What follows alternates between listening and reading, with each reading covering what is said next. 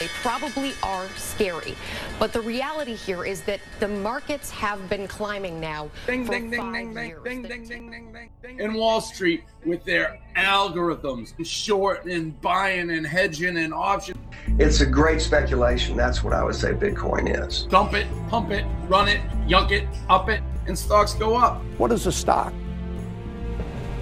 Empiezan los FinPix. Soy Mariano Angulo, esto es No Financieros y vamos al lío. ¡Que invierta su puta madre!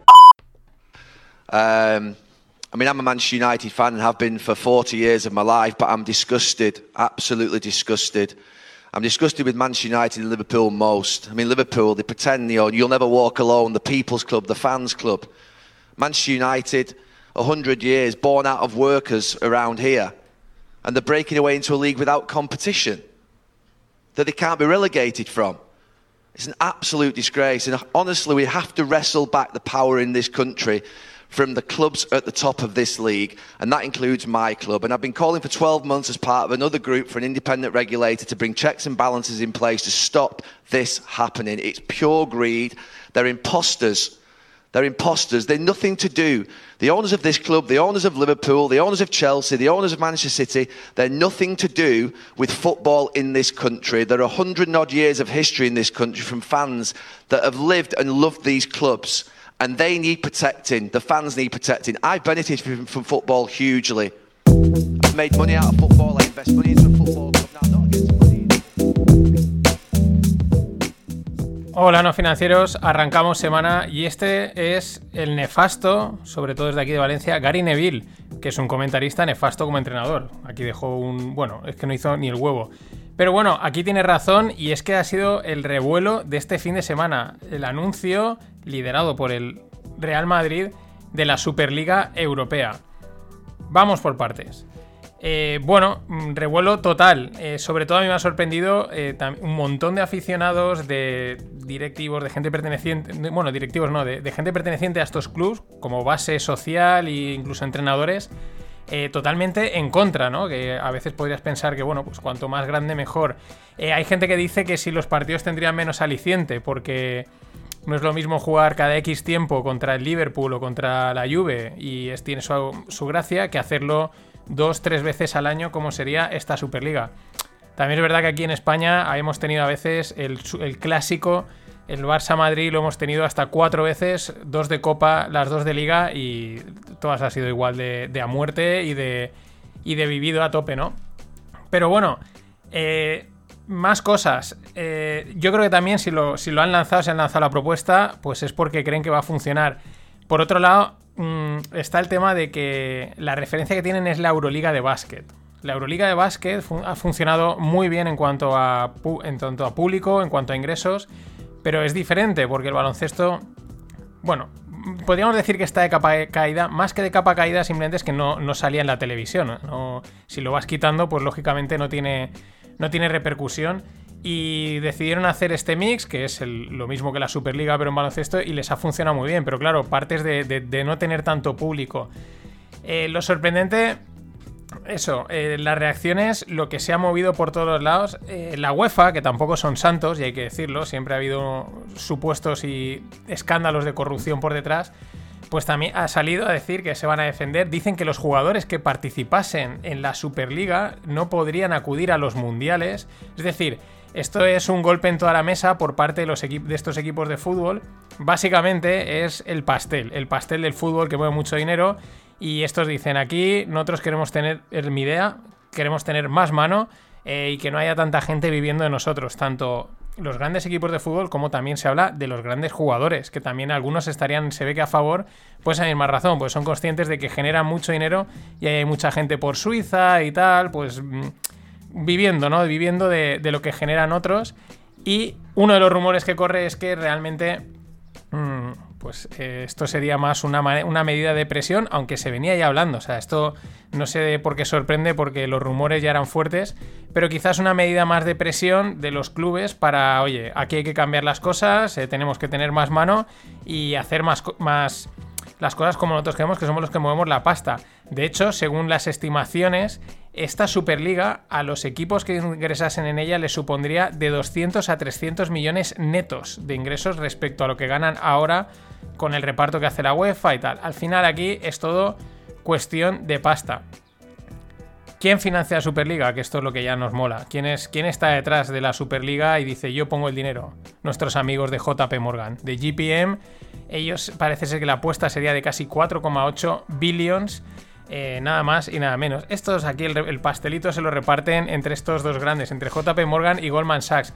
Y si estos están detrás es porque esto va en serio. Otra cosa es que el formato que hayan lanzado o lo que estén tanteando, ya digo, sea para presionar, para cambiar la Champions, para reordenar las cosas y etcétera.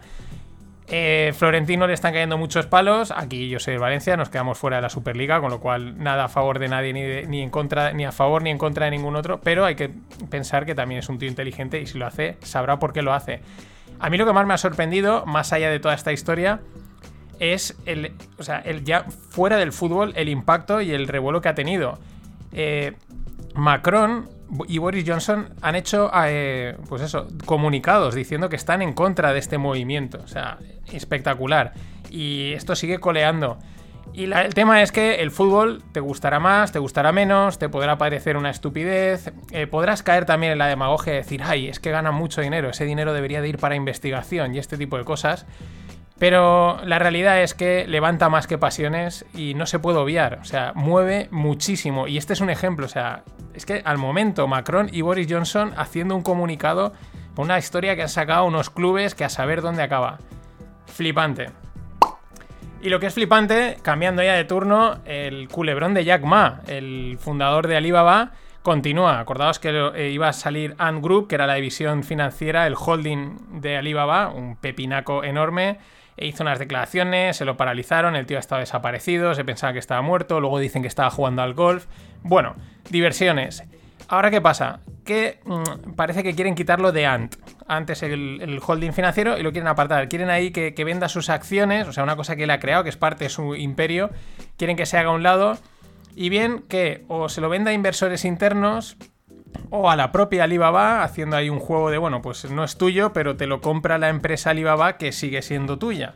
O, que esta es la parte más divertida, porque estamos hablando de China, a un inversor que esté afiliado con el Estado. Y aquí ya esto es, esto es de lo que va el tema. China tiene mucho potencial y hay inversores, hay grandes gestores de fondos a los que les encanta y hay otros que dicen, me encanta, pero no me gusta eh, la parte política, pero ya no por ideología y rollos de estos, sino por una cuestión de, de mangoneo, de burocracia, de este tipo de decisiones de que ahora no me apetece que hagas esto y no lo hace, de una manera tan descarada. ¿eh? Esto no quiere decir que en otros sitios no se hagan, pero por lo menos yo digo, se disimula un poquito más, ¿no? Se va anunciando, ¿no? Una norma, una ley por aquí y no tan quizás eh, cacequil. Pero bueno, veremos a ver cómo acaba Jack Ma. Mm, igual acaba en la universidad o no sé. a saber. Todo es posible. Siguiendo en China, ByteDance, que es la propietaria de TikTok, la red social de super crecimiento de vídeos chorras a más no poder, algunos muy divertidos, también hay que decirlo, pues va a por los 40 billions de ingresos. El, año pasado hizo los 30 y pico billions y es que está apuntando a la salida a bolsa. Están preparando documentaciones, van sacando memorándums y tal. Eh, cifras espectaculares donde las hayas, pero es que sobre todo el crecimiento de esta red ha sido espectacular. Ha batido a todas. Eh, lo que Facebook consiguió en no sé cuántos años, esto lo han conseguido en meses. También es verdad que eh, la gente ya está hecha a manejar Internet, tiene móviles, etcétera. Y hay una parte de crecimiento que vendría casi de forma natural si has dado con el clavo. Y hablando de salida a bolsa, seguimos con alguna. Sigue coleteando Coinbase, ¿no? Que era la gran. Buah, el gran lanzamiento. Luego yo creo un poco descafeinado porque se fue muy para arriba y luego empezó a caer. Empezó a caer ¿por qué? Porque a ser un direct listing, es decir, no era una IPO, en las IPOs eh, se contratan a underwriters. ¿Qué son los underwriters? Los JP Morgan, los Goldman Sachs, que hacen, se emiten nuevas acciones, las colocan por aquí, oye, tú me vas a invertir. Digamos que de alguna manera se encargan de asegurar que la salida a bolsa sea buena, ¿no? Que no se queden acciones sin vender, aunque pueda parecer raro, ¿no? En el direct listing tú vas directamente y dices, mira, yo voy a sacar a vender esto y a ver quién me lo compra, ¿no? Es un poco lo que hicieron en Coinbase, sin tantos acuerdos, sin tantas historias que pagar. Eh, como sabéis, eh, salió en 400 y pico y cayó bastante. Y bueno, luego han salido los datos y es que aquí esto es lo que es sorprendente, ¿no? Salen unos datos y enseguida sale la posverdad o la verdad que confirma la verdad y lo curioso es que esto que pase en otro tipo de informaciones, por ejemplo en lo de Jack Ma, que hay más, es más subjetivo, más interpretable, vale que hayan dos verdades, pero estos son datos, o sea, aquí no, no, entiendo cómo hay esta dualidad de informaciones. ¿Por qué lo digo? Porque lo primero que salió es que el CEO, el CFO, bueno, todos los C no sé qué, habían vendido prácticamente todas sus acciones. Claro, eso es una mala señal. O sea, tú estás, eres el dueño de una empresa y estás vendiendo tus acciones, pues lo primero que se interpreta es que eso es un pufo y que realmente eh, se va al guano. Eh, luego, y luego salía, luego salía que no, que es que realmente habían vendido un porcentaje, o sea, el de, ellas tienen unas acciones disponibles para vender y claro, esas las habían vendido todas. Pero en realidad, a efectos de todas las que tienen, el CFO, o sea, el, jefe financiero, el Chief Financial Officer, solo había vendido un 15% del total y el CEO solo un 2%. Y ya, claro, pero bueno, ahí el revuelo que dices, bueno, tampoco me parece mal. Yo también, yo tengo ahí 2.000 millones en acciones, llevo partiéndome la pana X años para sacar eso adelante, déjame vender unas poquitas y, canjear y sacarme mis 200 kilitos para hacer vida, ¿no? Pero bueno, ya sabéis que hay que sacarle punta a todo. Lo que me sorprende es esa eh, la posverdad y la verdad, o la reposverdad, o como sea, de datos que son eh, fidedignos, o sea, que no hay más. Que es que, oye, ¿cuántas ha vendido? ¿Cuántas tenía? Y que se interpreten y se les den vueltas. En fin, flipante. Y otros datos que molan recordar de vez en cuando, Google y YouTube. Google compró YouTube en el 2008 por 1,65 billions. A fecha actual, en 2021, YouTube genera esos 1,65 billions cada tres semanas. Espectacular, espectacular, o sea, es una, es una barbaridad. Ojo, porque yo aquí también últimamente veo que se valoran muchas empresas tecnológicas desde esta perspectiva. De Google, de Amazon, de, de, lo que han hecho, de lo que han conseguido, de esos crecimientos espectaculares. Y muchas creo que eh, la valoración es la misma. Ah, harán lo mismo, ¿no? O sea, estoy comprando algo a una barbaridad, pero no pasa nada, porque llegará a ser siete barbaridades dentro de 20 años. Mm. No sé, no sé. Hay que ir con cuidado. En cualquier caso, hasta la fecha, Amazon, Google y tal, este tipo de cifras siempre son para caerse hacia atrás. Y darle las gracias a Pedro Ángel Manzanera Arriba, que también se ha sumado a esta campaña para fomentar la inflación. Me tomaré una caña y una gilda a tu salud y también de parte de Jerome Powell y Christine Lagarde. Muchas gracias.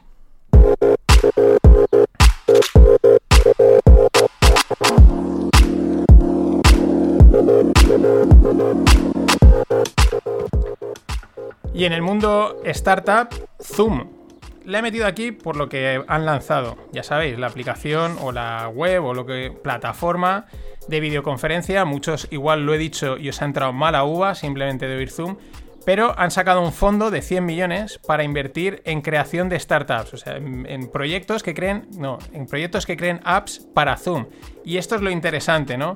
Eh, muchas veces el éxito de muchos de estos proyectos tecnológicos no reside más allá del producto en sí que lanzan, en crear un ecosistema. Y eso es un ecosistema. Permitir que desarrolladores, que programadores, quien sea, desarrolle apps que se integren en Zoom, que aporten valor, que aporten nuevas características y que incluso esa gente las pueda monetizar, pueda venderlas, etcétera, ¿no? Las Play Store y todas este tipo de cosas. Hay más de, una, de un negocio de estos grandes que cuando lo investigas tienen detrás un marketplace de, de aplicaciones o de servicios asociados a ellos mismos que es espectacular y cuando permites a la gente hacer dinero, eso tiene éxito. También interesante por lo que puede dar de sí eh, un Zoom bucado, ¿no? Un Zoom con aplicaciones que hagan cosas chulas. Muy interesante, estaremos al tanto. Y People, con dos O's, compra 21 Buttons. Y así aunarán 21, 28 millones de, de usuarios en todo el mundo. ¿Qué son People? ¿Qué son 21 Buttons? Pues 21 Buttons es una startup de Barcelona que se creó hace 6 años que es para que los influencers vendan sus outlooks, ¿no? Sus, looks, sus no, outlooks, no, sus looks, su ropa, ¿no? Y publican ahí, estilo Instagram, publican ahí su tal con el, abrigo y un link para venderlo. Las zapatillas un link para venderlo, ¿no? Y People es lo mismo, pero sobre todo eh, con mucho usuario en Sudamérica y ya en España. 21 Buttons será España, Europa, Rusia y Turquía. Aquí lo interesante es que yo cuando descubrí 21 Buttons, no soy influencer, no vendo abrigos por las redes sociales, pero hace tres años ellos salieron cuando empezaron a, darse sobre todo a conocer y lo veías y era pues un Instagram, por así decirlo, en el que podía directamente comprar, ¿no? A través de estar viendo la foto de quien sea y, compras lo que lleva puesto. Y enseguida Instagram al poco tiempo sacó esas características, ¿no? Y en ese momento piensas, hostia, qué putada, ¿no? Se lo, se lo va a comer, Instagram es ya grande. Pues no. Fíjate, Instagram en ese sentido no lo acaba de desarrollar, no acaba de cuajar, quizás no ha llegado a vender esa característica o el, o el usuario no lo tiene asociado y sin embargo estos ahí están creciendo. Muy interesante. Y en el mundo eh, blockchain cripto, pues esto.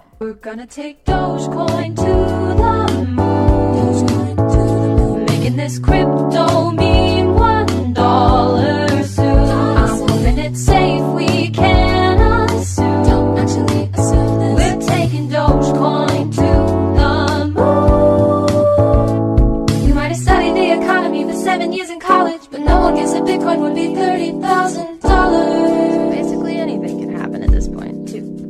We're gonna take Dogecoin. Como bien dice esta gran canción, vídeo de TikTok Dice, basically anything can happen in this point. Y es así, este es el mundo cripto. Espectacular lo de Dogecoin, ya vale más, bueno, espectacular por lo loco, ¿no? Eh, ya sabéis, Dogecoin es la moneda del perrete, que no está ni en desarrollo, que Elon Musk le, encanta, le ha encantado hablar de ella, igual que de Bitcoin. Y bueno, pues lleva una subida en lo que va de año del 2.922%, ha pasado de 0,005, o sea, es decir, medio céntimo a 0.30, eh, 0.13 o por ahí, bueno, porque ahora está dando bandazos. Eh, vale más que, que, Ferrari, que la empresa Ferrari o que Pinterest. Una auténtica locura. Vitalik ahora sale diciendo que es una burbuja propiciada por más, que esto hay que pararlo. Eh, hasta el punto de que también ha salido el rumor de que la CME, la Chicago Mercantile Exchange, iba a sacar futuros de Dogecoin. Enseguida salieron a desmentirlo. Lo interesante es que eh, Dogecoin explica el mercado cripto en, su, totalidad, sin excepciones, en totalidad. ¡Pum! Entra pasta, para arriba, ahora para abajo. Llámate como quieras, ponle el apellido que quieras. Primero empiezan en Bitcoin, luego se empiezan a mover Ethereum y otra serie de monedas así importantes, mayoría asociadas a Ethereum, y luego ya vienen las, las fiestecitas estas. Es lo que mola es lo, es lo divertido, esto es un meme de mercado, pero también es lo, lo divertido, donde le puedes hacer pasta, pero también es lo aterrador, porque valer más que Ferrari es una auténtica locura. La voy a poner porque yo creo que la vamos a seguir sonando, va, va a seguir sonando bastante. Hasta mañana.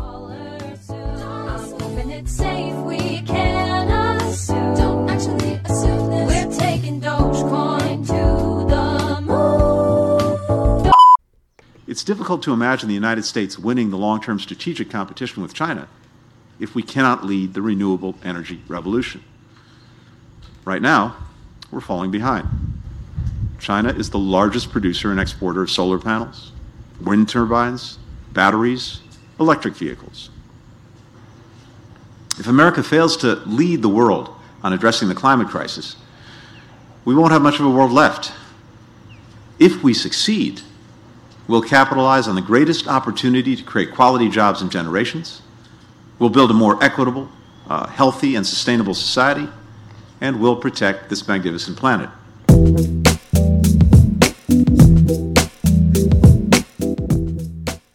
Hola, no financieros. Aquí teníamos a Steve Blinken, secretario de Estado americano, eh, bueno, pues haciendo el speech de la Global Agenda, de la Agenda 2030, del Green Reset, por así decirlo, pero camuflado, ¿no? Con que es que China, ¿no? Eh, China eh, está ahí delante, bueno, pues si llevamos peleándonos con China siempre, ¿no? Pero es un discurso eh, que, que, nos sorprende, nos sorprende asumir completamente...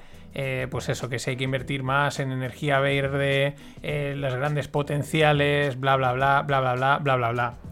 Bueno, la realidad, Shell, la petrolera, pues falla en implementar los criterios ESG, es decir, los criterios estos de sostenibilidad y de todas estas cositas bonitas que están metidos con calzador, que es el rollo este del Green Agenda. No digo que no haya que implementar mejoras en, energías, pero que sean acordes a, la economía, ¿no? Que no estés forzando, pues como esto, a un montón de empresas que están cotizando a que tienen que cumplir unos criterios ESG, una petrolera, y claro, no los cumplen ni a la de tres. Al final, ¿qué hacen? Palmar pasta, malas prácticas, palman pasta a los inversores. Veíamos que BP le pasaba lo mismo. Y como dice Cupi, eh, Harry Cooperstein, el, este inversor que sigo americano, que es un poco against the box y me mola bastante, dice, esto de los ESG lo único que añade es valor a los fraudes. Eh, que aquellos que lo hacen mal, pues se lleven pasta porque es que son ESG. Y nada, con calzador. Eh, los problemas que están teniendo un montón de fondos de inversión, de historias, por, el, por esta regulación y regulación es espectacular. Al final, entre unas cosas y otras, pues invertir cada vez es más complicado eh, y, menos divertido, claro. Pero, pero con, esta, con esta nos han tocado bailar.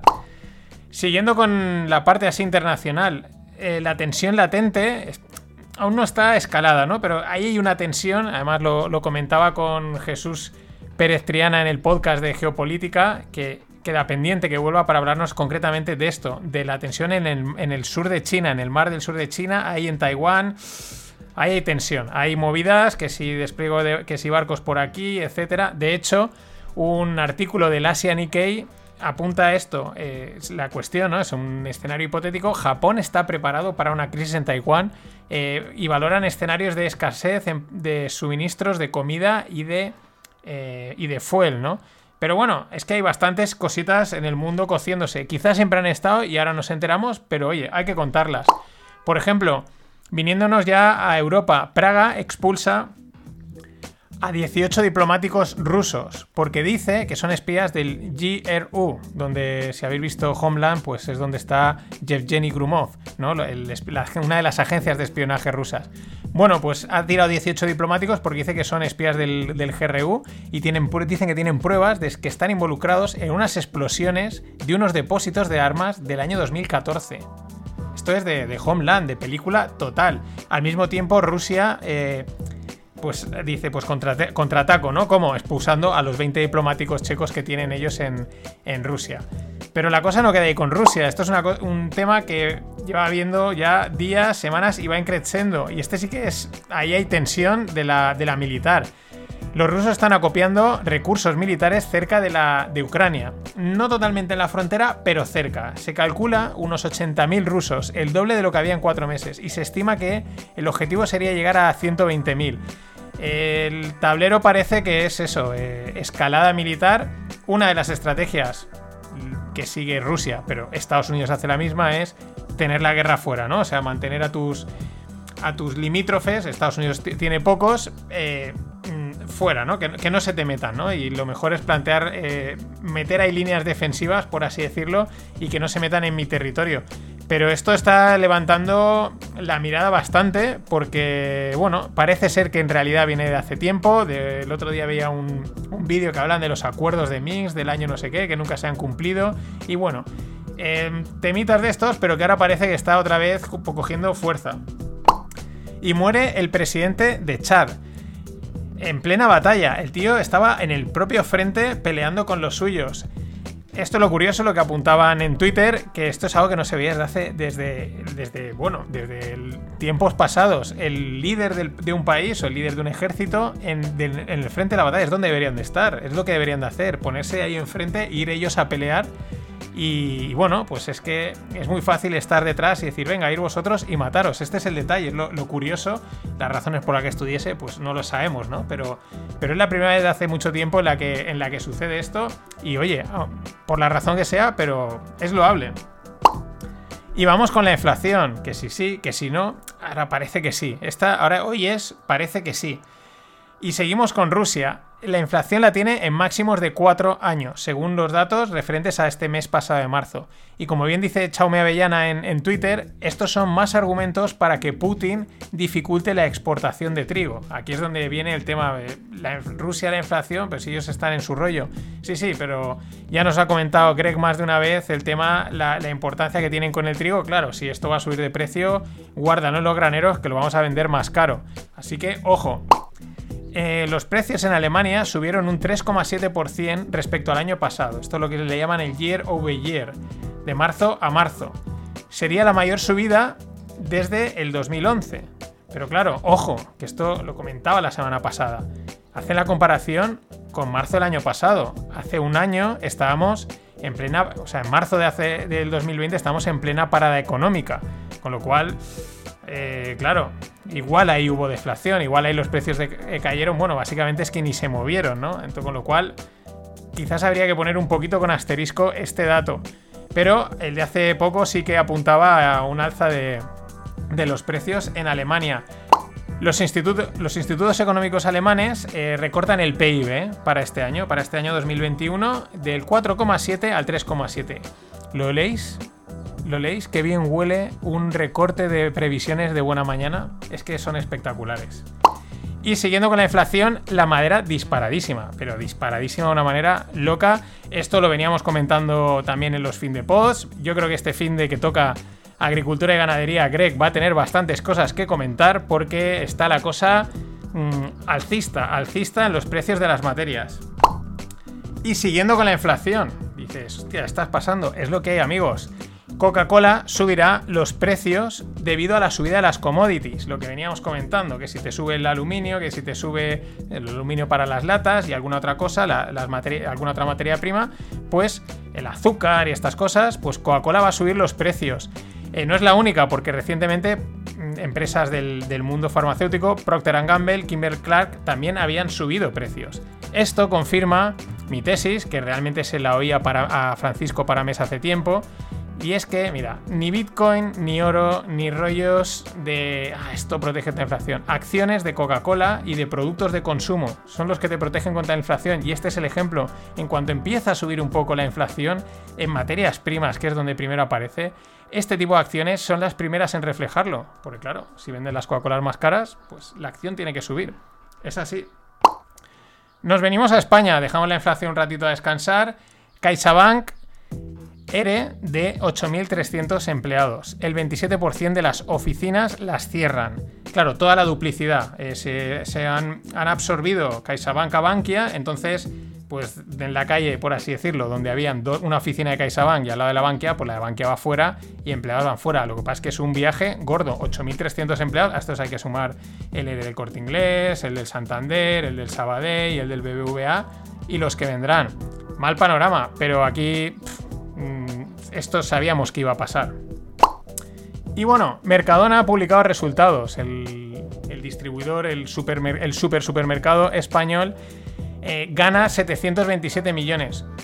Un 17% más. Bueno, mm, es un dato muy bueno, pero tampoco sorprende porque la pandemia pues, probablemente ha sido el mayor beneficiado, ¿no? La gente que hacía, pues ir a Mercadona a comprar eh, para hacer panes y, tortas, ¿no? Pero esto es lo... Este es el detalle. En la noticia la dejo también en la newsletter y este es el detalle del, del Tito Juan Roch. Dice esta frase. Si queremos servicios públicos, justicia y sanidad universal, y formación universal, hay que pagar impuestos. Para nosotros es un orgullo pagar impuestos. Gracias, Juan. Gracias de parte de toda la clase media ya casi inexistente española, reventada a pagar impuestos años tras años. Gracias, Juan, de verdad. Haces honor a tu nombre. Para aquellos que no seáis de Valencia, traducid su nombre y lo entenderéis. Y yo esto lo tengo claro desde hace tiempo. Lo que le interesa es que no haya clase media, que la gente no tenga dinero y que no tenga otra que ir a comprar a Mercadona.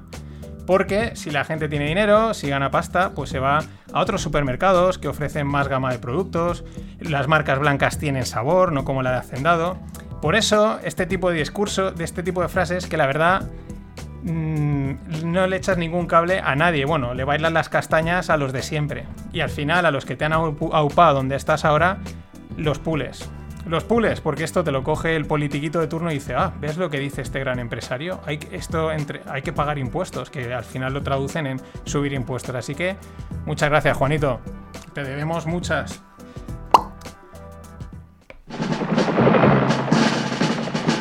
Año 1971. Cinco estudiantes de la High School San Rafael de California, Steve Capper, Dave Reddix, Jeffrey Noel, Larry Schwartz y Mark Gravitz decidieron buscar una plantación de cannabis. El plan, quedar a las 4 y 20 en la estatua Luis Pasteur. Se hicieron llamar los Waldos. Los Waldos es acrónimo de Was a Wall Outside the School. Y esta es la historia de por qué hoy, 4 de abril de 2020, eh, no, perdón, 4 no, 20 de abril 20 de abril, porque es 20 del 4, pero el 420 es el día del cannabis mundial, porque era la palabra clave con la que habían quedado estos, los Waldos, estos cinco tíos de 420, 420, es que quedaban para ir a fumarse petas, iban a buscar una, una plantación que al final no encontraron. Me ha llamado también la atención, empezaba a verlo, también porque alguien decía, también es el día en el que nació Hitler, o sea, disparidad siempre, celebraciones en Twitter, que es lo que mola. Pero sobre todo esto de Waldos, porque seguro que en alguna serie de televisión o película, si las oís en original, habéis oído este tipo de gang que dices, ¿y esto de dónde viene? Pues ahí lo tenéis, los Waldos, como el equipo A.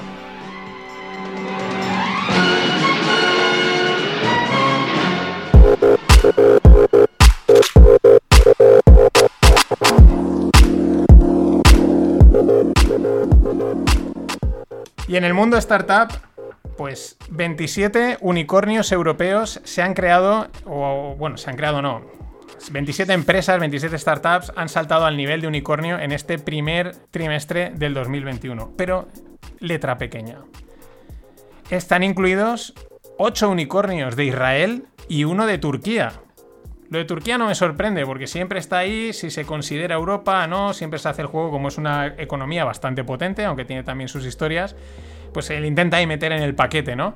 Y siempre ha estado ahí en duda, ¿no? Turquía, Europa, sí o no. Pero Israel, de verdad, es la primera vez que lo veo. Claro, así 27, si no nos quedamos en 18. Este tipo de jugarretas la verdad es que tiene mucha gracia.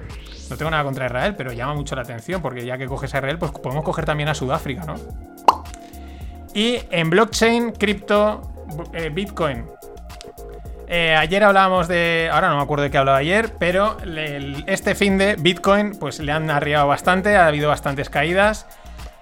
Mm, algunas noticias para explicar las narrativas. Ya digo, muchas veces el mercado. mm, Esto no es de Bitcoin, vale también para las acciones. El mercado cae porque tiene que caer. Y punto, no hay más que decir. Pero tienen que salir narrativas. Narrativas. Pero esta no es narrativa, pero puede cuadrar. La semana pasada se movieron 7,5 billions en valoración de Bitcoin del hack del 2016 de Bitfinex. Es decir, Bitfinex es un exchange que en el 2016 hackearon y desaparecieron unos cuantos, eh, pues bastantes bitcoins.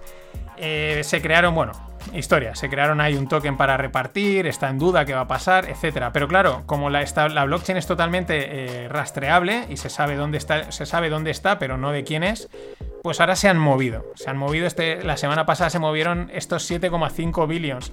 Casualmente este fin de ha caído, igual es que han salido a las ventas. Más excusas que para justificar estas ventas. Decían que si una ballena china había estado moviendo eh, no sé cuántos bitcoins y tal. La otra que me llamaba bastante la atención es que en una región de China los mineros habían tenido problemas de electricidad o cortes de suministro, habían dejado de parar y claro, había una, una ligera caída de un 40% y eso es lo que había afectado al, al- al precio de Bitcoin. En fin, hay que buscar narrativas, hay que buscar justificaciones cuando no se entiende que las cosas a veces pasan. Y siguiendo con las CBDCs, las Central Bank Digital Currencies, las monedas digitales de los bancos centrales, que si sí, que si no, que ahora esta, ahora lo veremos, no está claro. Pues ahora salen los ingleses y dicen que sí, que están planteándose hacer eh, la libra esterlina digital, ¿vale? Pues venga, adelante. Si también están los chinos que si están comprando oro, porque si van a sacar el yuan digital, si lo están probando, pero no. Los americanos hace unos meses decían que no lo veían viable, pero ahora dicen que igual lo vuelven a lanzar, en fin. Un jaleo de tres pares de narices. Pero ahí estamos, Dogecoin, to the moon. Hasta mañana. And we have another beautiful color, perfect for spraying. Who can take a sunrise, sprinkle it with dew, cover it in chocolate and a miracle or two? The Candyman.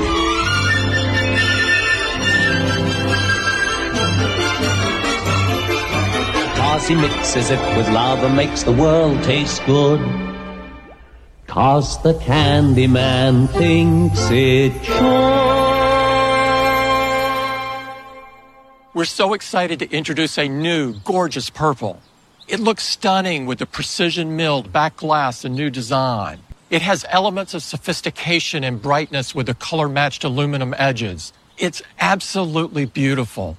Purple joins the iPhone 12 lineup for pre order this Friday, and it will be available on April 30th.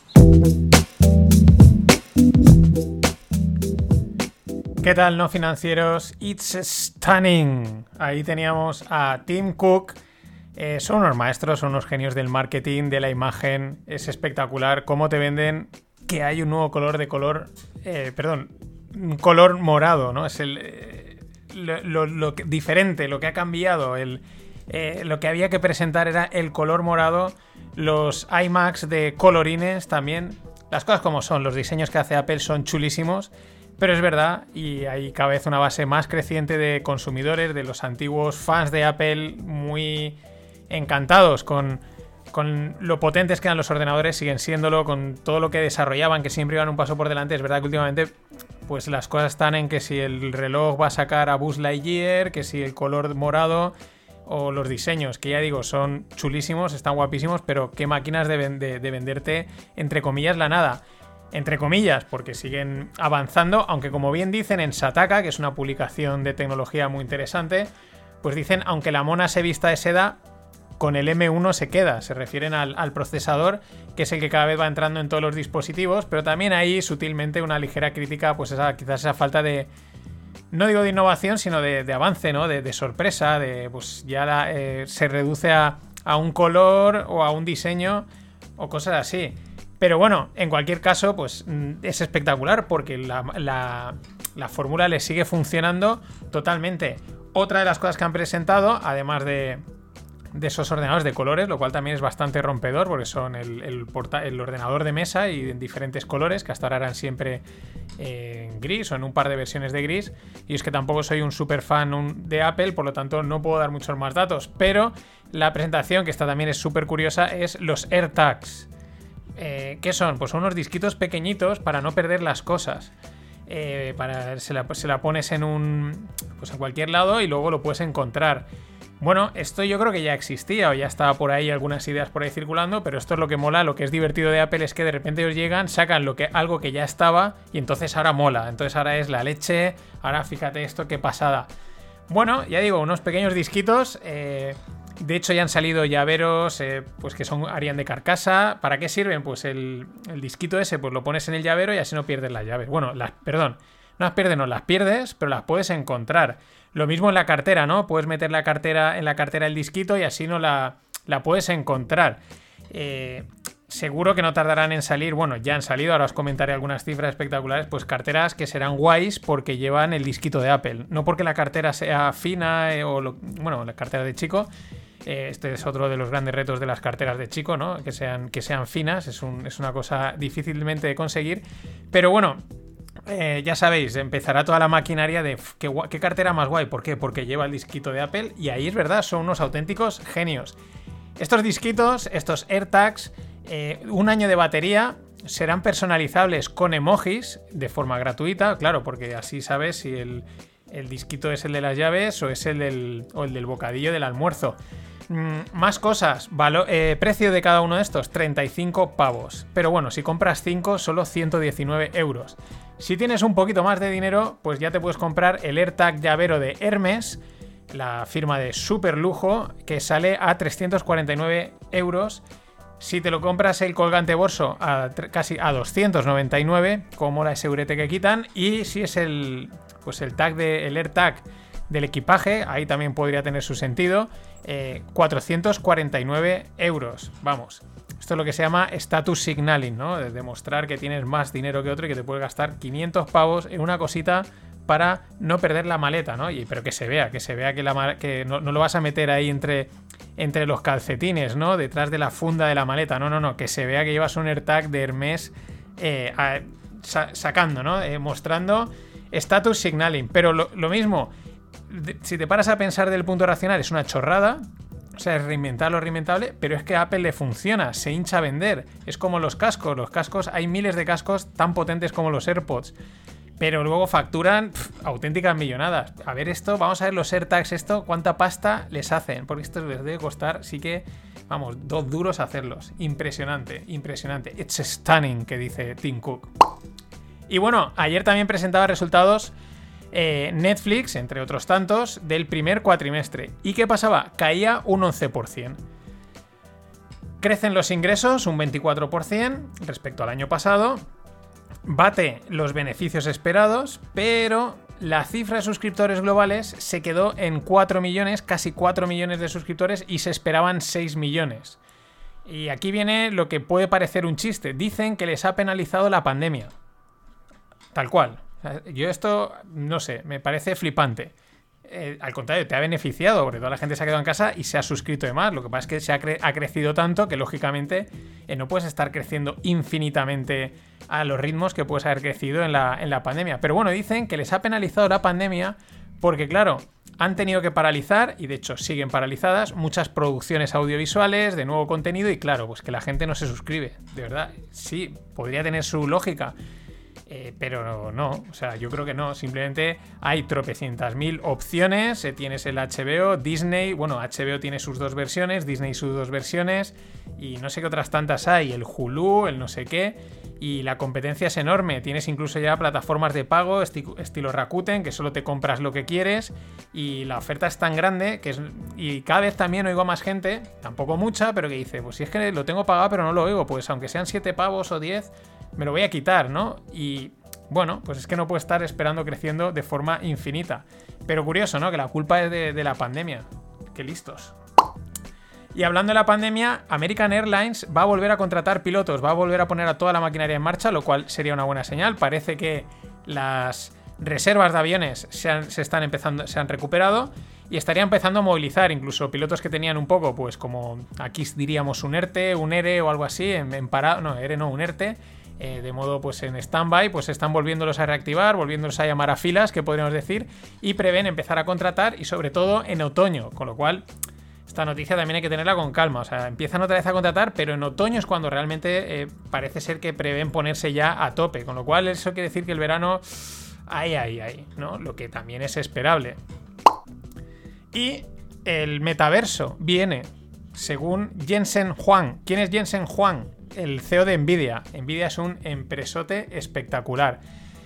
¿A qué viene? Bueno, el metaverso este es un término que se está utilizando, bueno, en muchos aspectos, pero sobre todo se, habla mucho en el mundo blockchain, por sobre todo el mundo NFT, mundos virtuales, etc. Ese es el, concepto de metaverso más allá de, de, la parte más espacial y estas cosas, ¿no?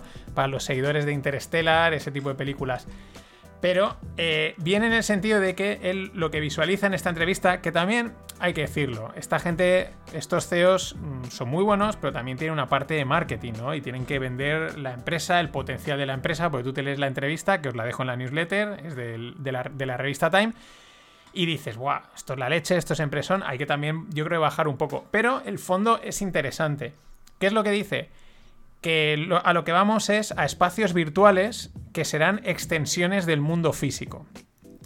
De hecho, ya hay cosas así que podríamos decir estilo Fortnite o Minecraft, ¿no? Que son mundos virtuales en los que, bueno, pues emulan a pues, una réplica del mundo actual, a cada uno con sus colorines y sus formas, pero no dejan de ser, pues eso, una réplica casi de, distorsionada, pero real, por así decirlo, del mundo real.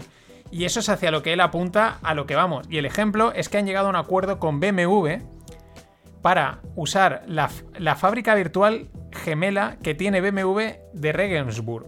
Es decir, BMW tiene una fábrica en Regensburg, en Alemania, y tiene una copia virtual donde despliegan pruebas y test y luego de ahí saltan a lo físico ahí es donde está el tema, ¿no? Pero sobre todo lo que él apunta es a que esto que en un principio puede empezar, bueno, pues probamos aquí, luego nos movemos a lo físico, puede ir tendiendo, y él dice que va a tender a, a una fusión, a que haya casi un mix en el que ahora me muevo a lo virtual, ahora me muevo a lo físico, y esa, esa mezcla, aunque sea palpable, pero cada vez va a ser más difusa, lo cual apunta ahí, deja caer también el rollo este de la simulación, ¿no? Simular cosas. No sé si habéis oído, últimamente se habla mucho de la simulación, ¿no? De que si realmente estaríamos, una teoría de estas locas que también molan, si realmente estaríamos viviendo una simulación todos, ¿no? Y es todo mentira y algunos dicen que Elon Musk sería el simulador máximo, ¿no? Hasta Internet es fascinante. Pero bueno, otra cosa que dice eh, Jensen Juan es que eh, dice que vamos a ver la automatización de la automatización, ¿no? Porque al vía inteligencia artificial, porque va a ser capaz de escribir códigos sobre sí misma, lo cual por un lado es aterrador y por otro lado es fascinante. También por eso Elon Musk decía que a esto había que meterle coto. Pero bueno, este es el tema impresionante. O sea, bueno, fascinante, también previsible, porque es la tendencia, lo vamos viendo, cada vez hay, hay más mezcla entre lo físico y lo digital. Y ahí está metida Nvidia, que es una impresión y pinta que va a seguir siendo durante mucho tiempo. Y siguiendo con el mundo este de la inteligencia artificial, que lo que necesita al final son datos, datos, datos y datos, WeChat. WeChat es el WhatsApp eh, chino, muchísimo más potente, permite hacer mil cosas más, pagos, e-commerce y vamos, una barbaridad. Quiere introducir su, su, propio teclado dentro de la aplicación y uno dice, ¿por qué? Si hay un teclado, ¿para qué quieres tu propio teclado? Claro. Eh, a través de las teclas estamos constantemente metiendo información, entonces tener tu propio teclado te permite eh, pues eso, y datos y datos y datos, formas de teclear, palabras que se buscan, errores que se cometen, es decir, alimentar la inteligencia artificial y las predicciones a tope. Interesante la noticia que puede pasar como, bueno, desapercibida tal, pero da una idea también de cómo funciona este mundo digital y de Internet. Y los chinos y de algo saben es de espiar. Y hablando del mundo de pues, digital, teclados y tal, en esa línea, eh, Discord lo que sería el Slack, pero del mundo de los videojuegos y más de los millennials o de los generación Z, o ya no sé ni cuáles son las generaciones. Bueno, es un chat que se organizan por canales y en cada canal tienes subcanales con diferentes temáticas para organizar conversaciones. Muy guay, muy, muy streamer, muy youtuber y muy gamer. Bueno, estaban en conversaciones con Microsoft.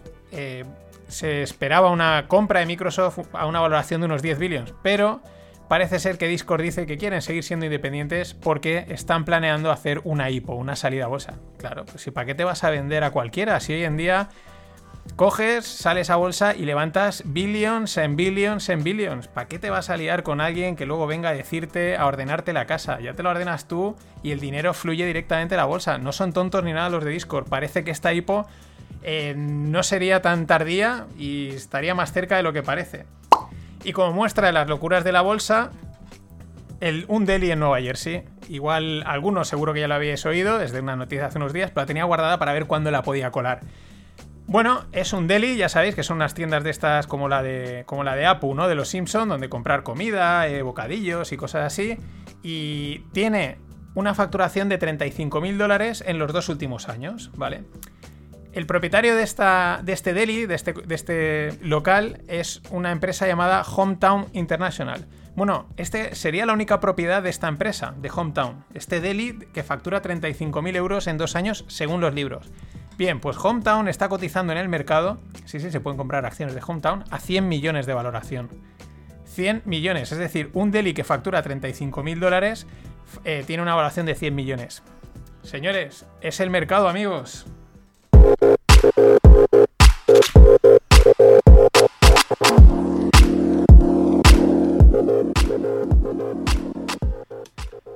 Y en el mundo startup, una super startup europea, una de las, bueno, quizás de las primeras así conocidas, ¿no? De grandes startups, BlaBlaCar, la aplicación de coordinarse para compartir el coche, que hace unos meses compraba, se metía y compraba empresas de, transporte, pues ahora levanta una ronda de 115 millones para desarrollar una app de transporte todo en uno.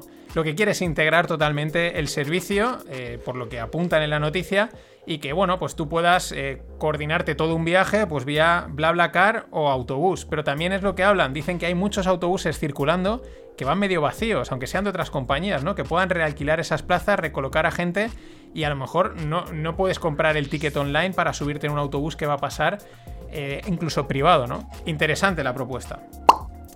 Y una startup chula y curiosa a la vez, apodada la Ellis Island Digital. Por si alguien no lo conoce, Ellis Island es una isla que está ahí enfrente de, la isla de, de la península de Nueva York bueno, enfrente de Nueva York, enfrente de Manhattan, perdón, porque Manhattan es una cosa, Nueva York es mucho más grande. Bueno, pues Ellis Island es una isla en la que llegaban los inmigrantes. Se les recibía allí, se les, bueno, se les registraba, etcétera, etcétera, y ya les daban paso a entrar a, Estados Unidos. Pues esta startup está apodada Ellis Island Digital porque está fundada por inmigrantes para inmigrantes. La startup se llama realmente Welcome Tech y ahí te lo dice todo.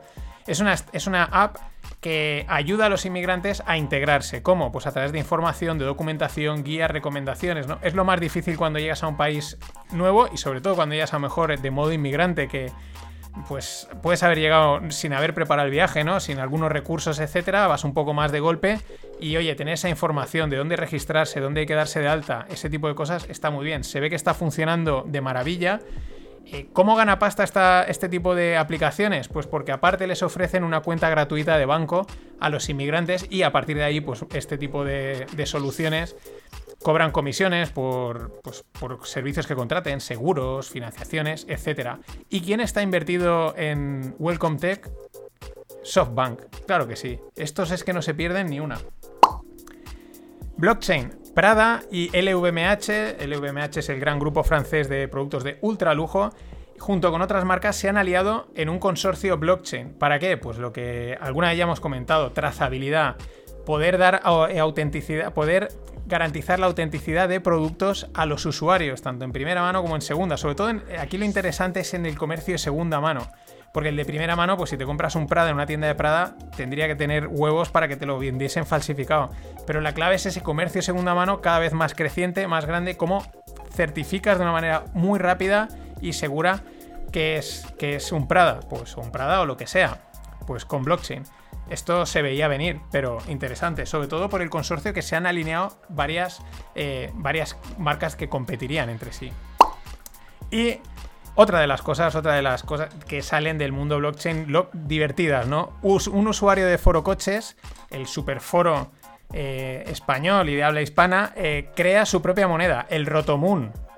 Y ya tiene más de mil propietarios y supera los 2 millones de capitalización. Pelotazo que han pegado.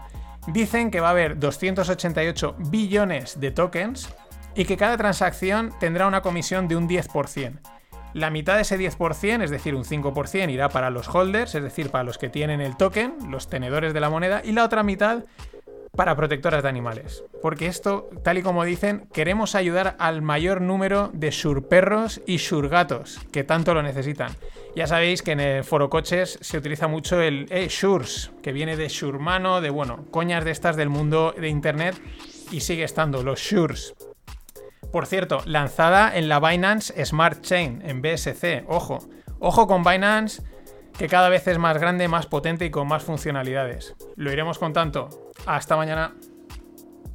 Archegos was uh, a situation that uh, is now being reviewed also uh, by US regulators. Uh, there, it was a very idiosyncratic situation with a family office uh, which um, had some deficiencies in terms of disclosure.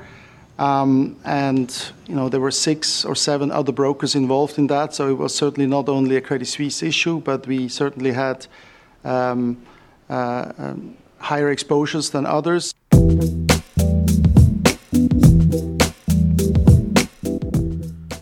Hola no financieros, rematamos la semana con este que es el CEO de eh, Credit Suisse, eh, Thomas Gostein.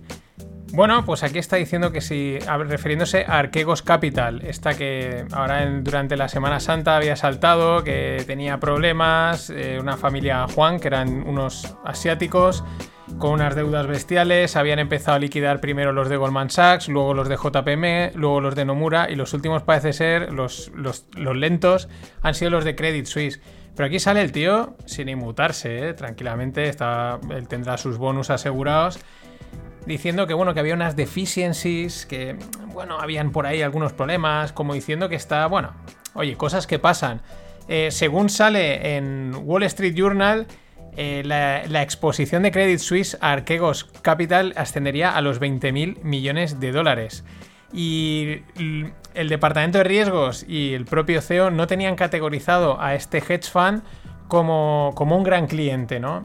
De hecho, también reconocen que habrían por lo menos tres posiciones distintas más, ¿no? Tres exposiciones más dentro de los activos. Eh, que bueno, que tendrán que ver en las próximas semanas cómo lo trabajan, cómo lo resuelven, pero que bueno, que nadie se preocupe nada. De momento lo que han hecho es eh, hacer una ampliación de capital vía notas convertibles a los accionistas de Credit Suisse por un valor de 2.000 millones. Esto ya lo habíamos comentado, se estimaban las cuentas que iban por ahí, pero claro, eh, una exposición que podría seguir aún ahí de 20.000 millones, eh, tela marinera. Ya dije, Credit Suisse mueve casi 3 trillones, pero esto a veces es la, un dominó, ¿no? porque en cuanto desaparece dinero hay alguien que deja de cobrar y otros que dejan de cobrar y empieza a haber un efecto dominó. No digo que vaya a caerse el mundo, pero estas cosas hay que tenerlas ahí, ojo, a visor. Y siguiendo con tema de quiebras y agujeros, perdón, que me iba a salir mal la palabra, eh, China respalda a Huarong Capital, otra que comentaba también hace unos días. Es una empresa medio estatal de gestión de, renta fija, sobre todo de bonos, China. Eh, bueno, pues que de repente habían habido ahí un desfase, no podía, no podía dar eh, respuesta a unos pagos o a, unas, unos requerimientos de capital o algo, una historia de estas financieras y claro, corría la tensión en los mercados de bonos, sobre todo asiático. Pero bueno, ha salido el Estado que se va a comer 15 billones de activos para limpiar el balance de la firma, lo cual era previsible, lo que siendo sobre todo Juarón una empresa con capital estatal. Lo que pasa es que lo que llamó la atención, lo que realmente puso nerviosos a, a los mercados en esta parte es que el gobierno chino estaba callado, o sea, se tiró como unas tres días ahí calladito, mm, yo creo diciendo, bueno, ¿qué hacemos? No? Esto, ¿cómo, ¿Cómo lo resolvemos? En fin, nada que no pudiésemos esperar, pero bueno, ese tipo de tensiones también hay que, hay que tenerlas como anotadas en el calendario. Ojalá no pase nada, pero luego mm, muchas veces son el inicio de, de, algunos problemas luego mayores o no, nunca se sabe, o cuando nos enteramos ya es tarde. Siguiendo en China, eh, están, bueno, están todos los mm, gerifaltes del mundo reunidos en un summit climático, ¿no? Y bueno, aquí hay perlitas. Os dejo en la newsletter un hilo donde alguien ha cogido y ha sacado pues todas las eh, declaraciones, así las más destacadas, frases destacadas de todos los líderes políticos, pero destacan sobre todo lo de los chinos. Eh, además, mm, es que son espectaculares, ¿no? Porque dice, Xi Jinping dice, la humanidad está enfrentando un periodo de crecimiento del déficit en la gobernanza, ¿no? De, pues, falta de líderes en temas de gobernanza. Eh, falta de un déficit de confianza, de credibilidad, de desarrollo y de paz. Bueno, bien, sí, se ve, ¿no? Faltan quizás eh, quitando pues Putin, Xi Jinping o quizás antes Trump o tal, pues líderes te gusten más o menos, pero con carisma fuertes que tengan claro lo que tienen que hacer bueno, sí, las cosas está todo muy lo políticamente correcto y tal. Bien, aquí, hasta aquí, no le podemos decir que no a Chi. Pero ahora viene lo divertido, y es que el tío dice que China nunca, busca, nunca va a buscar la hegemonía, que ellos no buscan la hegemonía, que ellos están ahí simplemente viéndolas pasar. Eh, para mí, esta es un claro ejemplo de cuando hay que interpretar a un político eh, con lo contrario de lo que ha dicho, ¿no? Porque si no, ¿para qué dices? ¿Para qué te excusas diciendo, oye, nosotros no buscamos la hegemonía? Pues para mí es porque la estás buscando. Y más cuando día a día pues salen noticias, ellos son del soft leadership, ¿no? Del liderazgo este blando, suave, pero, pero que van, van mandando, ¿no? Y por ejemplo, estas tres noticias. Montenegro eh, pide ayuda a, a Estados Unidos, pide ayuda a la Unión Europea por un préstamo que tiene con China. El tema es que les prestaron pasta para construir una carretera, eh, pues por movidas ahora eh, les vendrá mal pagarla y han ido a la Unión Europea. Y llama la atención porque es como un acercamiento con la Unión Europea cuando lo normal sería, oye, no puedo pagarte, pues vas al que le debes pasta y le dices, oye, vamos a negociar los plazos, etcétera, ese tipo de cosas. Y, seguimos funcionando perfectamente, ¿no? Cuando te vas al, contrario, por así decirlo, que sería la Unión Europea, pues es porque eh, mm, prefieres alejarte de los chinos, ¿no? Y ahí, es donde se ven el que, pues sí, no querrás la hegemonía, pero huyen de ti. Lo mismo pasa con Australia. Cancelan dos acuerdos con China de llamados de Belt and Roads, que son acuerdos de construcción de infraestructura. Eh, lo venimos comentando, hay tensión, los chinos también les han metido ahí restricciones de importaciones y sobre todo Australia que tiene produce commodities, es decir, materia prima a lo bestia de mineral, etcétera, y la importa sobre todo a China, pues que de repente les frenen las importaciones también con temas de comida, de carne, de cerdos y tal, pues es un problema, ¿no? Y ahora Australia responde cancelando estos acuerdos y dicen que las tensiones se van a pues se van a que, que van, a, van a empeorar las relaciones entre los países, ¿no? Pero que China no quiere la hegemonía. Por eso, por eso le rompen los acuerdos. Y el otro ejemplo es Pekín ha tomado el control total de Hong Kong. Esto es un artículo del Wall Street Journal en el que... o del Washington Post. Pues uno de los dos. Ahora no, no, lo he anotado. Pero lo tenéis en la newsletter para leerlo. Bueno, eh, lo que dicen es que Pekín ha tomado el control total de Hong Kong y empiezan a proliferar escenas propagandísticas en colegios y en otros lugares. Ejemplo, pues la celebración del Día Nacional de la Seguridad, ¿no? Eh, son ejemplos de que cuando uno no quiere eh, imponer su hegemonía, pues hace este tipo de cosas. La verdad es que es espectacular. Y hablando de líderes globales o de amenazas globales, eh, las típicos porque son los malos en las películas siempre son los rusos y los chinos, que los americanos también se llevan de las suyas, ¿no? Pues Rusia, Putin, Putin en su discurso anual ha, advertido accidente, pero bueno, esto yo creo que suele pasar, ¿no? Salen y dan una bravucanada, ¿no? Que, van a lamentar mucho como sigan metiéndole trabas a sus planes. Eh, al mismo tiempo, eh, bueno, el tema en Ucrania sigue, ellos siguen desplegando las tropas, dicen que es que son pues para hacer nada, que son unas maniobras defensivas, militares, etcétera, pero que le dicen al, responsable que esté preparado, ¿no? Por si la cosa se pone de repente no sé, como que no quiere la cosa, de repente la cosa se pone tensa, ¿no? Estas cosas que, bueno, este lenguaje sutil o de sutil no tiene nada. Desde mi punto de vista, y por lo que hablaba con, Jesús Pérez de Triana, que ahora os, os voy a mencionar un artículo que está chulísimo, eh, pues estos tíos están dando un paso al frente, porque como Biden está que si la energía verde, la solar y estas cosas bonitas, pues estos, mm, pues si me dejas, yo voy, yo voy avanzando, yo voy intentando imponer mi, mi, mi política. De hecho, también es muy curioso esta frase dicha por Putin en el summit este climático. Están construyendo una infraestructura para el hidrógeno para ser usado como fuente de energía y de combustible. Esto es súper interesante porque hace no mucho también comentaba la noticia de que los árabes estaban, iban a invertir también una millonada en hidrógeno. Y quizás es el tapado. Habría que tenerlo en cuenta, quizás el tapado, se habla mucho de la electrificación, por aquí, por allá, las baterías, y a lo mejor el tapado es el hidrógeno. Y a este tipo de, de movimientos, Putin, los árabes, pues quizás, ojo con el hidrógeno, no lo sé, igual, igual es la, energía del futuro, porque tampoco lo sabe nadie, está todo el mundo hablando de electrificación, pero no, no, hay, no hay una solución clara.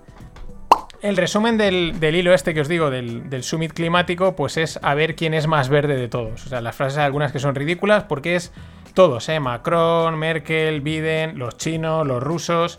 Es a ver quién es más verde, más, más verde, más eco-friendly, más eólico, más de todo, ¿no? En fin, muy aburrido, pero bueno, hay alguna perlita interesante. Y lo que os decía, el artículo de Jesús Pérez Tirana, pues me ha parecido muy interesante sobre los cables submarinos y lo hila con el tema de el comercio mundial, que hemos visto que cuando el Ever Given este se quedó atascado en el canal de Suez, pues el comercio mundial se quedó también atascado, ¿no? Porque al final pasa por dos canales y que limitan mucho el, tráfico, sobre todo de cada Europa y de Europa a Asia, son importantísimos, ¿no? Y dice que, y, tiene razón, con los cables submarinos pasa lo mismo, pero en el campo de, las, de Internet y de las telecomunicaciones hay muchos más cables, no hay tantos puntos de estrangulamiento. Pero ojo, porque comenta ahí maniobras de los rusos también en temas de espionaje con los cables americanos. Y luego, por ejemplo, dice que explica cómo podrían cortar el cable que, por ejemplo, eh, suministra Internet eh, Europa a Estados Unidos, pero no pasaría nada porque Internet llegaría por China, ¿no? Dando la vuelta al mundo. Pero el detalle es que si cortasen todos los cables que pasan por Egipto, que es también donde está el canal de Suez, si cortasen todos los cables que pasan por Egipto, un tercio del, mundo se quedaría sin Internet. O sea, ojo al, al punto estratégico que tienen los cables de telecomunicaciones. Impresionante. Y bueno, el Banco Central Europeo hoy mantenía los tipos, no los toca, nos sorprende demasiado. Van a seguir repartiendo dinerito, liquidez para los bancos, para los que lo necesiten. Hace unos días nuestro amigo G. Pau y su pala de oro eh, nos decía que, bueno, que aún queda mucho tiempo hasta que ellos retiren los estímulos estos que le dan al mercado y a que suban los tipos. Por eso, JPM, también nuestros amigos de JPM, consideran que el dólar puede seguir fuerte o puede seguir teniendo una tendencia fuerte por esa diferencia de tipos de interés entre Europa y Estados Unidos. Eh, favorable a los americanos, porque aquí los tenemos en Europa más bajos que en Estados Unidos. Estados Unidos están bajos, pero aquí están más bajos todavía. En cualquier caso, los rumores de tapering siguen ahí. ¿Qué es el tapering? Quitar esos estímulos. Siguen habiendo los rumores. Algunos elementos de la Fed dicen que, el tapering está más cerca de lo que se dice. Hay, hay gente que habla de que empezaría en este junio. Hay gente que dice hasta 2022. En fin, ese es un evento que va a poner o pondrá probablemente muy nervioso a los mercados. De hecho, en el 2018 ya hubo un intento de tapering y los mercados se pusieron muy nerviosos. Y con ellos también quien se puso nervioso. Yo ahí fue cuando empecé a decir, uy, Bitcoin. Uy, ¿cómo que se ponen nerviosos los mercados y este también cae? Hmm, esto no es lo que te vendían. Y siguiendo con la banca, mm, ahora vamos con la banca retail. En este caso, en España, eh, BBVA hace un ERE de 3.800 personas. Van a cerrar una de cada cuatro oficinas. Una salida en total del 16,5% de la plantilla. Vamos, la banca, la digitalización y la crisis, la banca la está reventando. En total, entre el BBVA, el Santander, el Sabadell, CaixaBank y Ibercaja, son ya 18.000 personas en ERE. Vamos, eh, demoledor. Y eh, la Fed, mm, pues eh, también se lanza el merchandising. Ahora que viene el verano, pues os podéis comprar una camisetita de la Fed. Sí, sí, que ponga Fred, ah, porque es, Fred, es Federal Reserve Economic Data. Es una página web que tiene muy buena información financiera, pero han sacado su merchandising. No ganarán dinero, o no sé si lo pueden imprimir, pero ahí os podéis comprar una camisetita. Ahí se me han adelantado. Yo estoy pensando en sacar las camisetas de no financieros con frases guasonas y tal del mundo, pero no sé, ahora sí que sí tengo que hacerlo, porque si la Fed lo ha sacado, yo también lo tengo que hacer.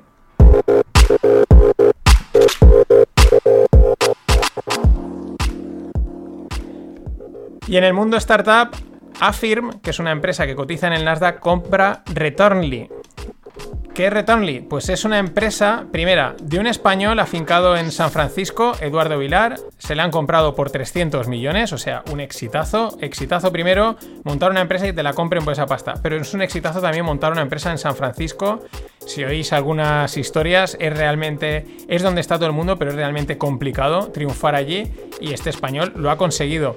¿Qué hace Returnly? Favorece, eh, facilita eh, las devoluciones en e-commerce por poner unos datos, actualmente se gestionan mil millones de dólares. Ellos, Returnly gestiona mil millones de dólares en devoluciones.